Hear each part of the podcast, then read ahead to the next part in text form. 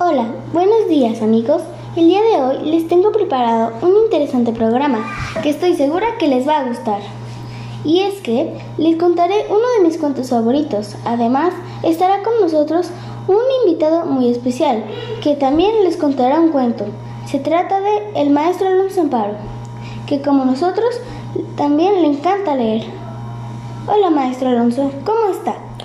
Hola Eva, me encuentro muy emocionado de estar aquí contigo. Para nosotros es un placer que nos acompañen. ¿Cuál es el cuento que nos va a leer? Les voy a leer uno de mis cuentos favoritos. Se llama El león que no sabía escribir, escrito por Martín Balcheid. Excelente, adelante. Gracias. El león que no sabía escribir. El león no sabía escribir, pero eso no le importaba, porque podía rugir y mostrar sus dientes y no necesitaba más. Un día se encontró con una leona. La leona leía un libro y era muy guapa. El león se acercó y quiso besarla, pero se detuvo y pensó, una leona que lee es una dama, y a una dama se le escriben cartas antes de besarla. Eso lo había aprendido de un misionero que se había comido, pero el león no sabía escribir. Así que fue en busca del mono y le dijo, escríbeme una carta para la leona. Al día siguiente, el león se encaminó a correos con la carta, pero le habría gustado saber qué era lo que había escrito el mono. Así que se dio la vuelta y el mono tuvo que leerle la carta. El mono leyó, Queridísima amiga, ¿quiere trepar conmigo a los árboles?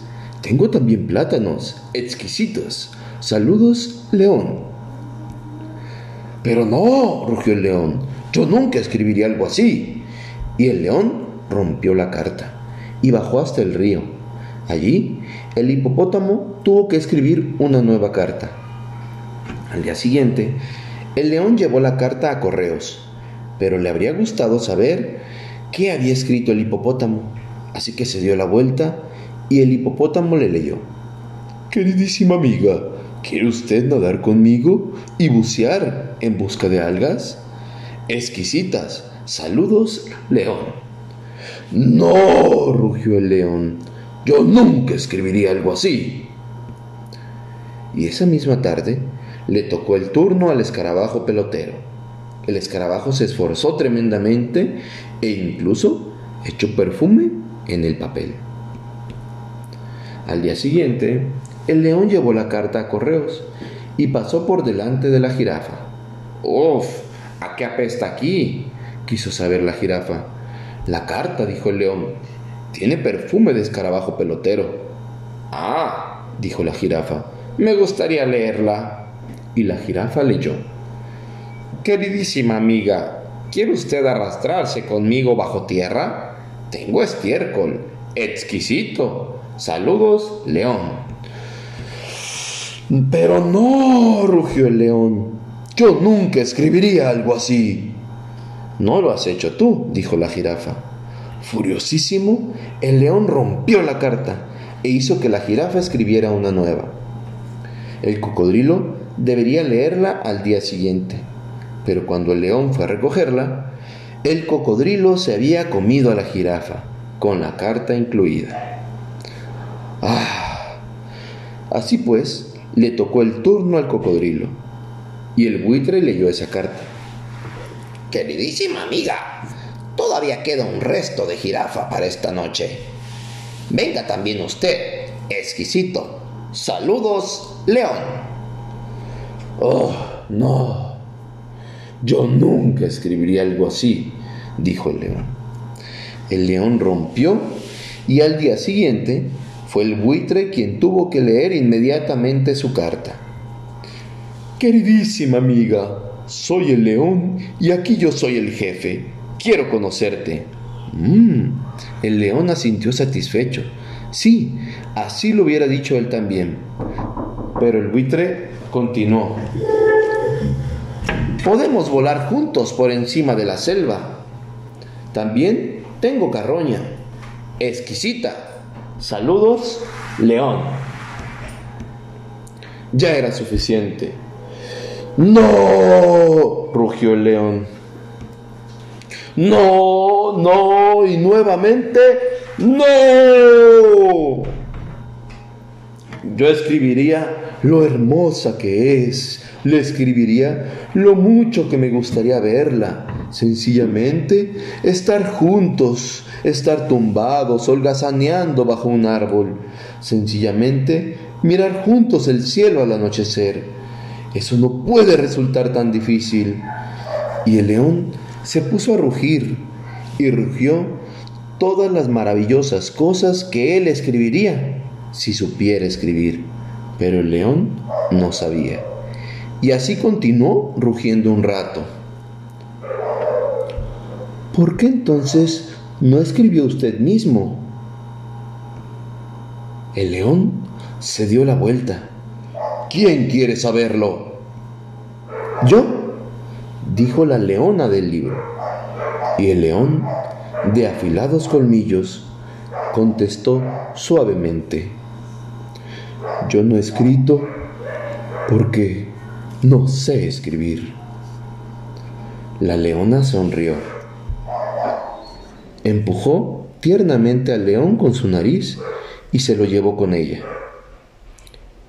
Y tumbados bajo un árbol, le explicó, mira, esta es la A de amor.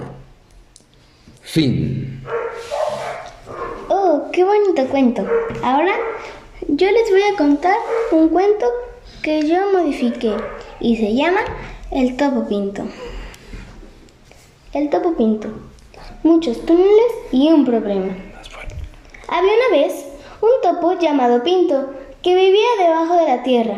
Al despertar, el topo Pinto se aseó, desayunó, se lavó los dientes y se preparó para salir. Pero entonces descubrió que una piedra estaba tapando la única salida de su hogar.